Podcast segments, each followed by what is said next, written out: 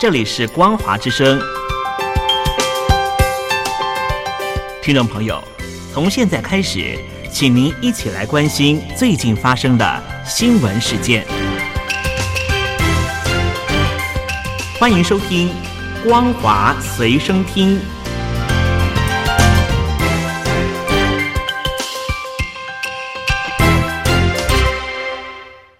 大陆听众朋友您好，欢迎您收听这节《光华随身听》，我是东山林。美国的参议院高票通过了《美国创新暨竞争法案》，不只是美国反制中国科技大战的大规模法案，更纳入更多的有台法案，让北京当局气得直跳脚，直呼是遏制中国发展，干涉到了中国内政。这项法案在美国参议院是以六十八票同意、三十二票反对通过的。经过了参议院通过之后，将交付给众议院审议。预计在这个月下旬或是七月进行投票，通过之后就会由美国总统拜登签署生效。对此，北京当局大呼不满，全国人民代表大会外事委员会发表声明，表示这个法案打着创新和竞争大旗，实际上就是妄想要遏制中国发展，要求美方立刻停止推展审议。而外交部的发言人汪文斌也在记者会上面表示，坚决反对美国将中国视为假想敌的动作，也批评这个法案中涉及到中国的内容是歪曲事实、过度的渲染中国威胁、开展对华的战略竞争，并且呢，在法案中也提到了台湾、香港、新疆和西藏问题都是严重的干涉到了中国的内政。目前全球的疫情大战仍旧在进行中，美国决定要捐赠五亿支的疫苗给全世界。华盛顿邮报是引述了三名知情人士的报道，说美国总统拜登呢将购买五亿只的辉瑞药厂的 COVID-19 的疫苗捐给全世界。就在这个礼拜，在英国要举行的 G7 的峰会上面，将会宣布这项计划。与此同时，越来越多的声浪呼吁美国和其他有钱的国家要扮演更重要的角色，促使新冠状病毒疫苗的全球供应。根据了解，拜登政府将会在未来两年之内向将近一百个国家捐赠五亿支的辉瑞的新冠状病毒的疫苗，而美国在今年可能会向九十二个中低收入的国家和非洲联盟发配两亿支的疫苗，在二零二二年的上半年再发配三亿支。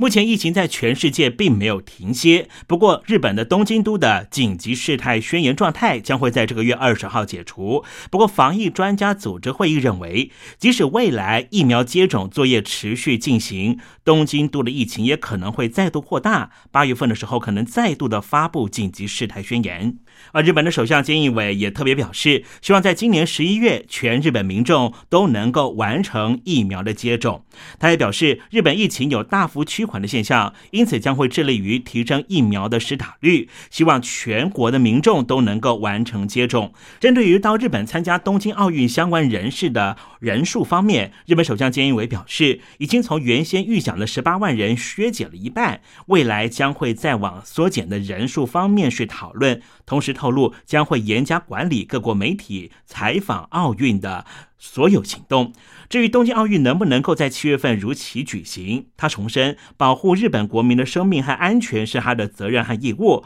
如果疫情突然急转直下，当然不会举办。他也表示，会参考疫情对策小组会长的意见，拟定相关的疫情政策。焦点转到香港，香港立法会在上个月的二十七号三读通过了修改选举制度的条例草案。对此，欧盟强烈反弹，并且谴责北京当局阉割了香港的选举制度，违反了国际承诺，损害了一国两制，并且考虑要派出高级别的官员访问香港。欧盟外交及安全政策高级代表波瑞尔发表声明指出。北京当局的举动对欧盟合理期待和利益带着负面影响，并且批评香港政府拘捕民主派人士，利用港区国安法打压香港的政治多元化。欧盟敦促北京当局遵守对国际社会和法律上的承诺，尊重香港的高度自治和自由和权利，停止针对于捍卫自由、权利和民主价值人士的打压。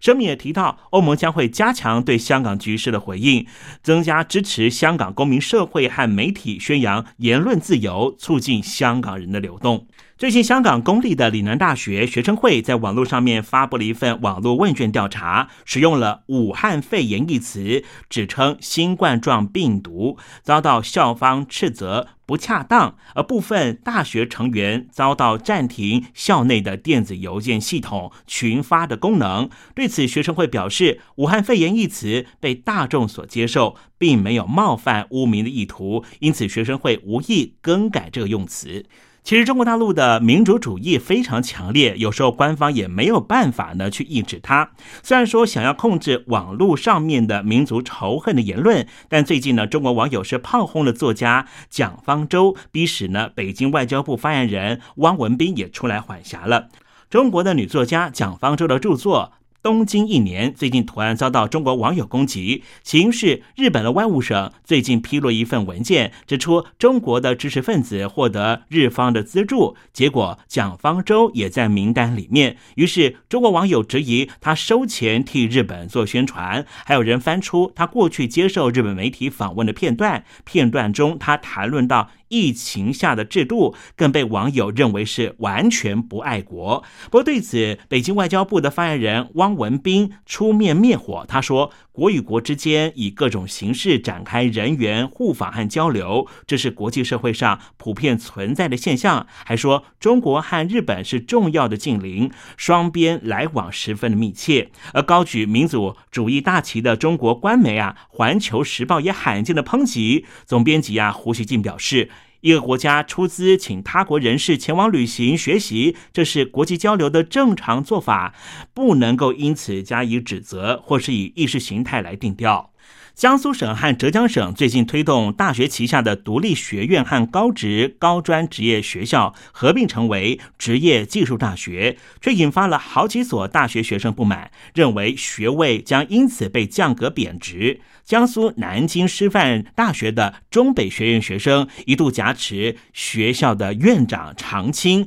对峙长达三十多个小时，遭到官方出动的特警和装甲震爆车镇压逮捕。目前四省的教育部。部门已经紧急暂停了合并工作。独立学院是中国大陆的大学和政府以外的社会组织或是个人合作新建的。一般来说，考上的学生都是考不上大学，所以呢，他的学费也是比较贵。而大学的学生和家长认为，合并改制将会使他们原来大学的学位被降格，影响他们未来的发展，因此群起抗议。在抗议事件发酵之后，江苏、浙江、江西和山东的教育厅因此决定暂停并校的作业。美国前总统特朗普去年签署了行政命令，禁止新下载 TikTok 和 WeChat，但是命令迟迟没有生效。九号的时候，美国总统拜登是撤销了川普的禁令，被外界视为是翻盘。但是专家表示，其实事情还没有完。赫夫斯特拉大学的法学教授古举伦分析，拜登政府其实撤销的是前任总统签署的行政命令，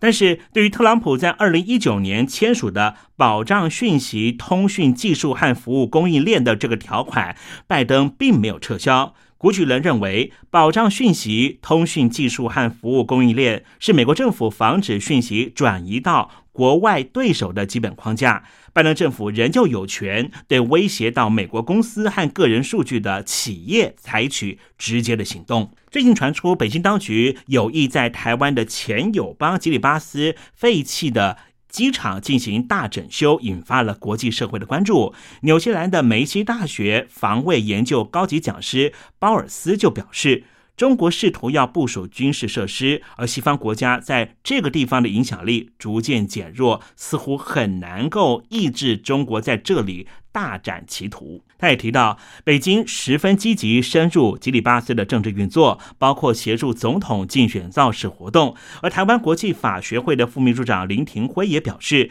北京当局此举当然是寻求未来潜在的海外军事基地，意图建制远洋基地，来抑制美国在太平洋的海军行动。以上新闻由东山林编辑播报，感谢您的收听，也祝您在双休假日都能够保有好心情。礼拜一见。